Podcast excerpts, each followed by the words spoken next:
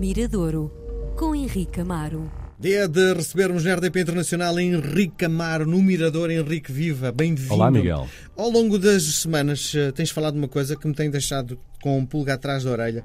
Um, falamos em determinados projetos e dentro desses projetos os seus elementos têm projetos paralelos. Sim. E a minha confusão é isto é o género alter ego de cada um dos seus eh, intervenientes, porque não deve ser fácil tu criares vários personagens ou então tens a capacidade de, de gostares de muita coisa e de quereres fazer muita coisa diferente. É, é? eu acho que é isso. É, por isso é que eles são artistas e nós não, não é? Esse lado artístico é. Calculo eu, não é? São impulsos que tu tens que tu tens que tens que os canalizar e muitas vezes não canalizas de uma maneira, diria, formatada. Não tens de ficar refém, e isto é uma marca dos nossos dias, não ficas refém durante toda a vida daquele nome, daquele tipo de canção. Uhum. Apetece fazer outras. E hum, os dias de hoje, até às vezes até por instintos de sobrevivência, porque tu podes ter um determinado projeto que realmente não está a ter não está a ser viável Sim. do ponto de vista público e comercial e, e as pessoas reinventam-se, encontram outros, outras pessoas, fazem outro tipo de canções e olha, o que tu tens notado muito na música portuguesa é tantas bandas que começaram a cantar em inglês e que agora cantam em português, uhum. por uma razão possivelmente de sentirem que há uma fronteira que aconteceu há um, um espaço de tempo que foi investido naquele tipo de, de linguagem e que não teve o retorno que possivelmente eles queriam. E acontece, olha, aconteceu com os Gift, os You Can Charlie Brown, a Rita Red Shoes. Há muitos onde isso aconteceu.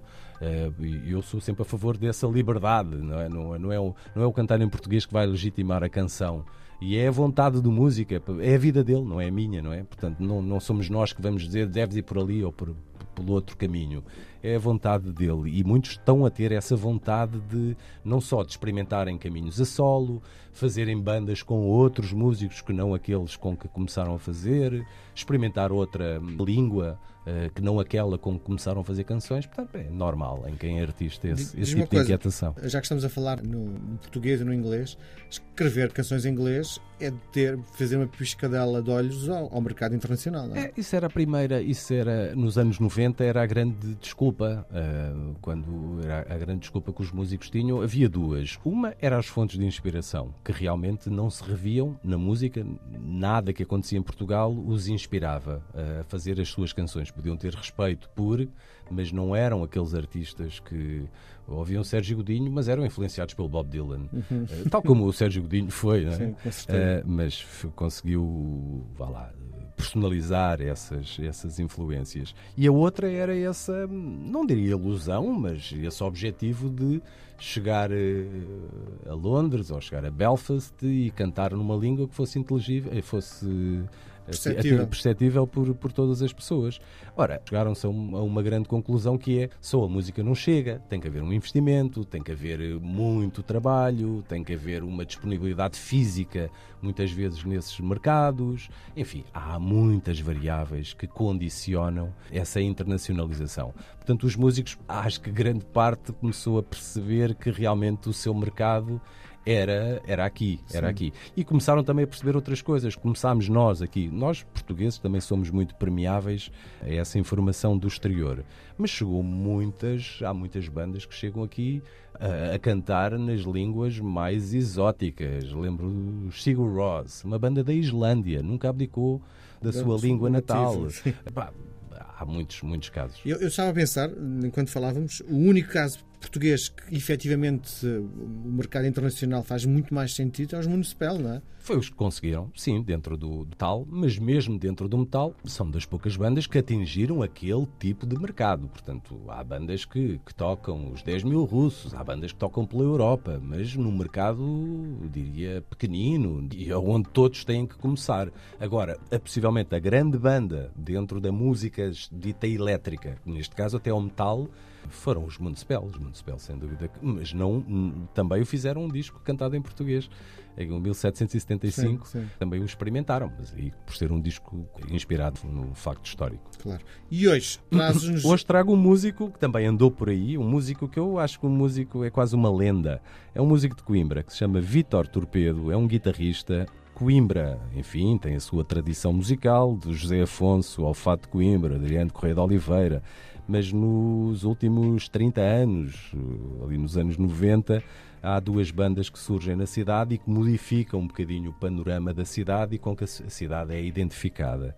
Os Belches Hotel, do GP Simões, Sim. falámos, eh, creio que na semana anterior, e os Stadio Boys, que era uma banda também de rock, muito ligada ao rockabilly, ao rock and roll, um, que também tentou a sua sorte na América. Hum. Uma banda que andou nos Estados Unidos, uma banda que foi convidada para, os cinco, para a festa de aniversário dos 50 anos do Joey Ramone. Uhum. Uh, portanto, é uma das, das grandes bandeiras da vida dos Stadio Boys. Era um quinteto no qual se inclui uma série de músicos, um deles o Legendary Tiger Man, felizmente ainda no ativo, o Caló, o seu baterista, e o guitarrista Vitor Torpedo, que, olha, se há pessoa que se tem dividido por uma série de bandas, nunca cantando em português, é engraçado, hum.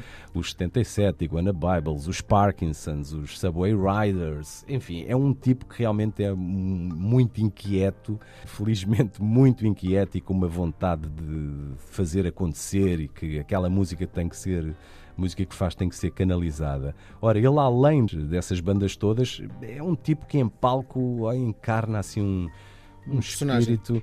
É um personagem, mas ao mesmo tempo é, é, é, pureza, não é? Estás a ver um tipo que, que, vive um concerto de rock and roll com cinco pessoas à frente, do mesmo modo como se tivessem cinco mil. Sim. Há ali um lado, diria, de pureza, de, daquele lado selvagem do rock and roll que encarna muito no trabalho do Vitor Torpedo. Ora, ele, eh, interessante que ao lado destas bandas todas, também começou a fazer um trabalho hum, a solo.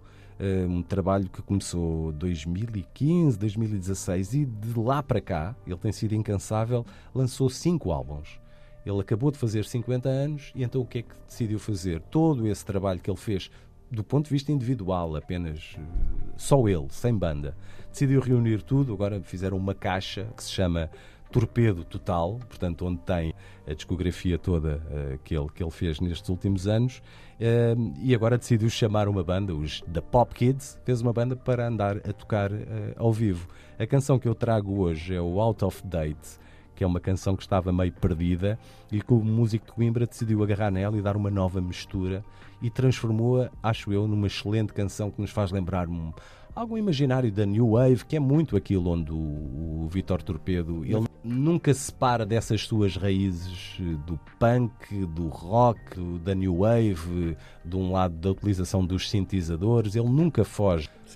É a sua matriz e tem desenvolvido o seu trabalho sempre à volta disto. Umas canções melhores que outras, esta para mim é uma das melhores que eu conheci nos últimos tempos, da Out of Date, portanto, parabéns ao Vitor Torpedo por aquilo que tem feito e pelos seus 50 eh, anos. E aqui fica uh, a nossa homenagem no Mirador.